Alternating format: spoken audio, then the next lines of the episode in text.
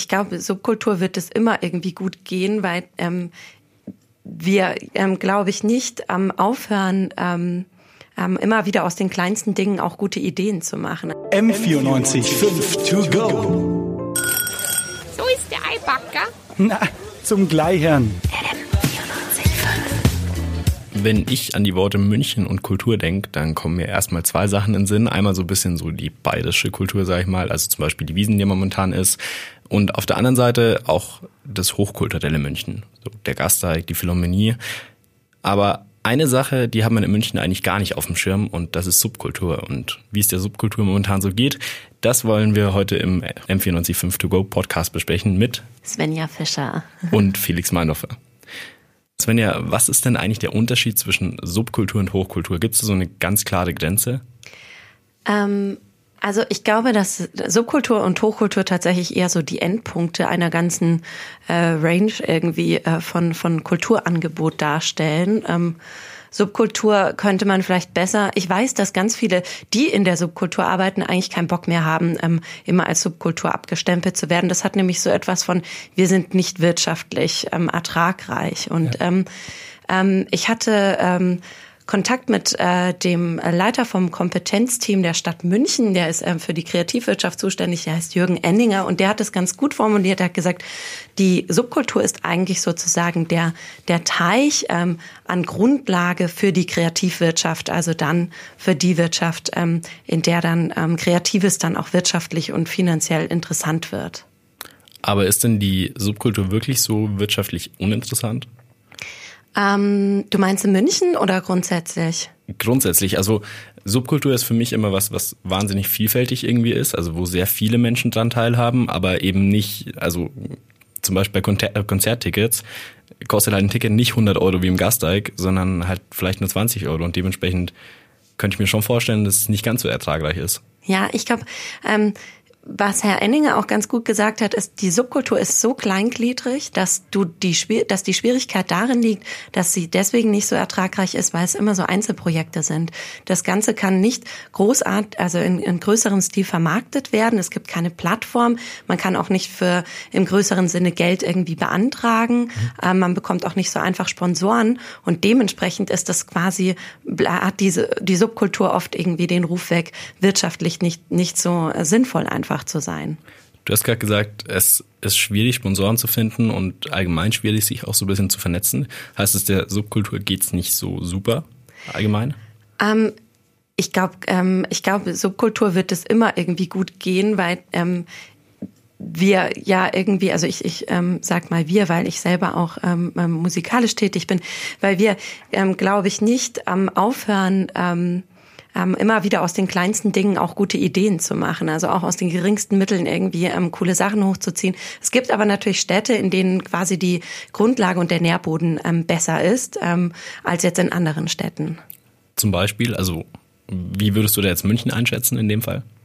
Ich finde das ganz interessant. Ich habe mich ja jetzt mit dem Thema mehr ähm, beschäftigt. Ich habe immer, ich bin genauso dem Stereotyp und dem Vorurteil aufgesessen. Ja, also in Berlin geht's richtig ab und äh, und München, ja, wir sind eher bekannt für die die Schnösel und ähm, ja, ein bisschen glaub, das so. Denkt, das denkt echt jeder gefühlt. Also zumindest, wenn man sich mit der Szene nicht so auseinandersetzt, dann auf jeden Fall. Voll total. Und ich habe schon auch in den letzten Jahren angefangen, immer wieder ähm, äh, diesen Vorurteilen auch irgendwie entgegenzutreten und zu sagen, nee, bei uns passiert schon was ja. Ähm, Vielleicht ganz gute Beispiele sind äh, ähm, die Brüder Hahn, äh, Daniel und Julian Hahn, die ähm, mit ihrem Verein Wander da eben äh, ähm, ganz tolle Projekte ähm, aufgezogen haben. Das sind hauptsächlich Zwischennutzungsprojekte. Ähm, dem einen oder anderen sagt es vielleicht was der Bahnwärter Thiel auf dem alten Viehhofgelände. Ein wahnsinnig toller ähm, Club, aber auch noch viel mehr. Also ein Ort für Kreative, die sich dort auch irgendwie ausleben können. Ähm, dann gibt es jetzt äh, ähm, das ganz am Wasser auch schon seit mehreren Jahren im Westpark. Das ist ein alternatives Café und diese Orte, die sind total bunt und auf die, man sagt dann immer, das ist so ein bisschen Berlin-Style in München, könnte man, könnte man sagen. Und die Jungs, die sind da schon wirklich toll und fragen auch, glaube ich, stellen die richtigen Fragen ähm, also, wenn es darum geht, was in, in der Stadt oder was uns, ähm, was eine Stadt eigentlich lebenswert macht. Da hat Julian Hahn auch eine ganz gute Antwort gegeben. Grundfrage, die man sich stellen sollte, ist einfach, was macht eine Stadt lebenswert? Es ist nicht unbedingt nur die Infrastruktur, die Sicherheit und die Sauberkeit. Ganz, ganz wichtig ist eben auch das kulturelle Angebot, die Treffpunkte, die Menschen, wie reden sie miteinander, wie begegnen sie sich, wie kommunizieren sie miteinander. Gibt es überhaupt Orte, wo sich die Menschen überhaupt treffen können. Okay, aber da könnte man jetzt auch sagen, dass er quasi, also er spricht ja von Kultur, da könnte man ja jetzt auch sagen, Hochkultur ist ja quasi genauso wichtig wie Subkultur, oder nicht? Ich glaube, äh, Hochkultur ist total wichtig. Wir haben ja auch einfach ähm, ähm, ein, eine Bandbreite an Alter in, in, in der Gesellschaft und man kann, glaube ich, schon sagen, wobei das auch nicht ganz stimmt, aber wir haben natürlich irgendwie unsere Abonnenten äh, im Residenztheater und in der Philharmonie und die sollen ja auch diese Kultur bekommen. Außerdem ist es auch ganz wichtig, äh, dass wir weiterhin ähm, ähm Hochkultur betreiben. Also ich selber liebe auch klassische Musik. Ähm, und ähm, ich glaube, ähm, die zwei Dinge sollten sich nur nicht ausschließen. Und ähm, dazu kommt, dass die Subkultur es einfach doch etwas schwerer hat, denn die Hochkultur wird meistens staatlich subventioniert und die Subkultur eher weniger. Was tut denn dann die Stadt München quasi dafür, äh, dass sie die Subkultur unterstützt? Ähm, man könnte sagen, auf den ersten Blick nicht so viel, da liegt man dann aber ähm, sehr falsch. Also wir haben momentan die Situation, dass in den nächsten Jahren diese Zwischennutzungsprojekte, wie wir ähm, zum Beispiel auch im Werksviertel haben, hier am Ostbahnhof oder eben dem Bahnwärter Thiel im alten Viehhof, dass diese Zwischennutzungsprojekte jetzt einem Ende äh, zugehen und dann die Bauprojekte der Stadt umgesetzt werden. Und dann wird nämlich genau der Fall eintreten, den die Subkulturanhänger immer nicht so gern mögen. Ähm, die Hochkultur kommt und die Subkultur wird wieder weichen müssen. Im Aber Werksviertel hier wird es, ähm, das, äh, wird es ein neues Konzerthaus geben und im alten Viehhof wird's, äh, wird das neue Volkstheater ähm, gebaut. Und das ist natürlich äh, ähm, auf den ersten Blick ähm, keine sehr gute Situation. Auf der anderen Seite gibt es seit ähm, 2016, äh, wenn ich äh, mich richtig erinnere, ähm, das Kompetenzteam äh, Kreativwirtschaft und das ist eben genau von der Stadt München eingerichtet worden, dafür Kreativschaffende in München zu unterstützen. Okay, also Kompetenzteam, Kreativwirtschaft, das klingt für mich jetzt erstmal so wie irgendwas, was gar nicht zusammenpasst, so was so, so eine städtische Einrichtung und dann die Subkultur als was, was total frei ist irgendwie. Ähm, wer ist denn da dabei in dem Team und vor allem, was machen die denn?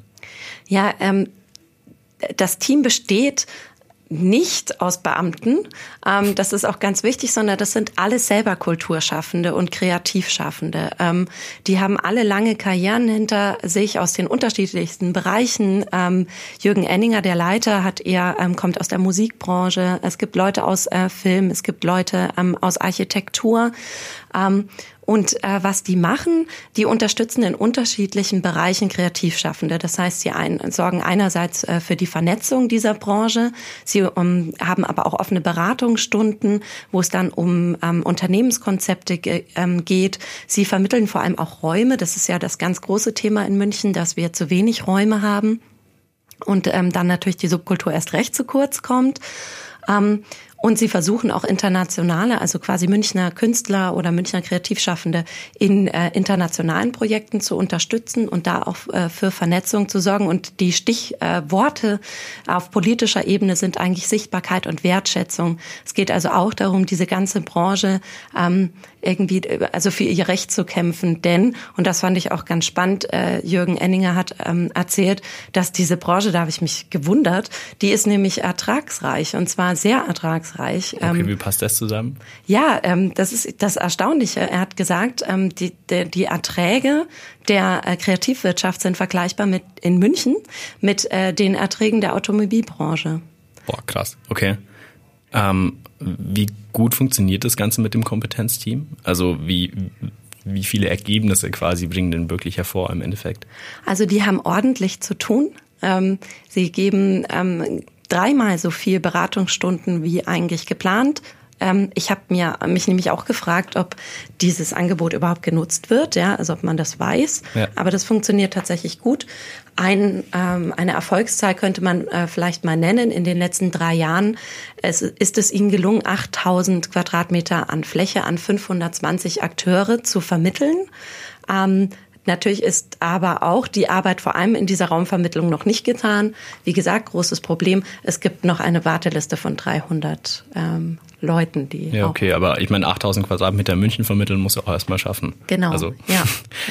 ja. ähm, wie glaubst du denn, dass sich das Ganze in Zukunft entwickeln wird? Also du hast gesagt, es gibt Probleme auf jeden Fall in der Subkultur, also Raumnot, ähm, finanzielle Probleme auch teilweise. Wie glaubst du denn, dass sich das in München in den kommenden Jahren entwickeln wird. Vor allem auch in dem Hinblick, weil du hast ja auch schon gesagt, dass viele große Projekte, die jetzt eben bekannt sind, wie zum Beispiel der Bahnwärter Thiel, dass die eben wegfallen. Ja, ähm, ich weiß natürlich nicht, wie die Zukunft aussieht. Ich, ähm, ich glaube, dass ich, ähm, dass das Kompetenzteam sehr gute Arbeit leistet und Herr Enninger hat auch selber gesagt, dass ähm, gerade aufgrund äh, der Tatsache, dass jetzt hier diese diese schönen Orte ähm, bald wegfallen, dass es ähm, dass es um, umso mehr gefragt ist, die Subkultur zu fördern. Ähm, die Hahnbrüder haben natürlich dann eine sehr klare äh, Ansicht ähm, und wünschen sich natürlich da mehr Flexibilität von der Stadt. Ähm, Julian Hahn ähm, würde sich wünschen, dass ähm, die Stadt doch noch mal vielleicht auch oder dass es auch Möglichkeiten gäbe zu überdenken wie man mit diesen Zwischennutzungsprojekten umgeht, vor allem wenn in der Zwischenzeit das Zwischennutzungsprojekt eben so wahnsinnigen Erfolg hatte. Es ist wichtig, dass die Verhältnismäßigkeit gesehen wird und auch richtig gewichtet wird. Steht ein, ein Wohnblock mit, ähm, sage ich mal, 20 neuen Wohnungen im Verhältnis mit einer Freifläche, die äh, Hunderttausenden Menschen übers Jahr gesehen wirklich einen spannenden Ort bietet, wo die Menschen hingehen, sich treffen, miteinander reden, kommunizieren, was ein bisschen dem anonymen Stadtbild einfach entgegenwirkt. Jürgen Enninger hat gesagt, dass er jetzt nicht unbedingt dafür ist, ähm, diese Zwischennutzungsprojekte, wo es ja schon lang bestehende Baupläne auch gibt, also die jetzt über den Haufen zu werfen. Aber er sagt eben für neu entstehende Orte, also für neu entstehende Orte, da muss einfach die erste Adresse jetzt sein, da muss Subkultur hin, um eben der, dem, dieser, diesem Rückschritt, der uns jetzt irgendwie hier auch droht, ähm, entgegenzuwirken, dass wir irgendwie wieder zurückgehen von einer grad gewonnenen Subkultur hin zu irgendwie München ist doch wieder nur Porsche und Wiesen. M94 5 to go.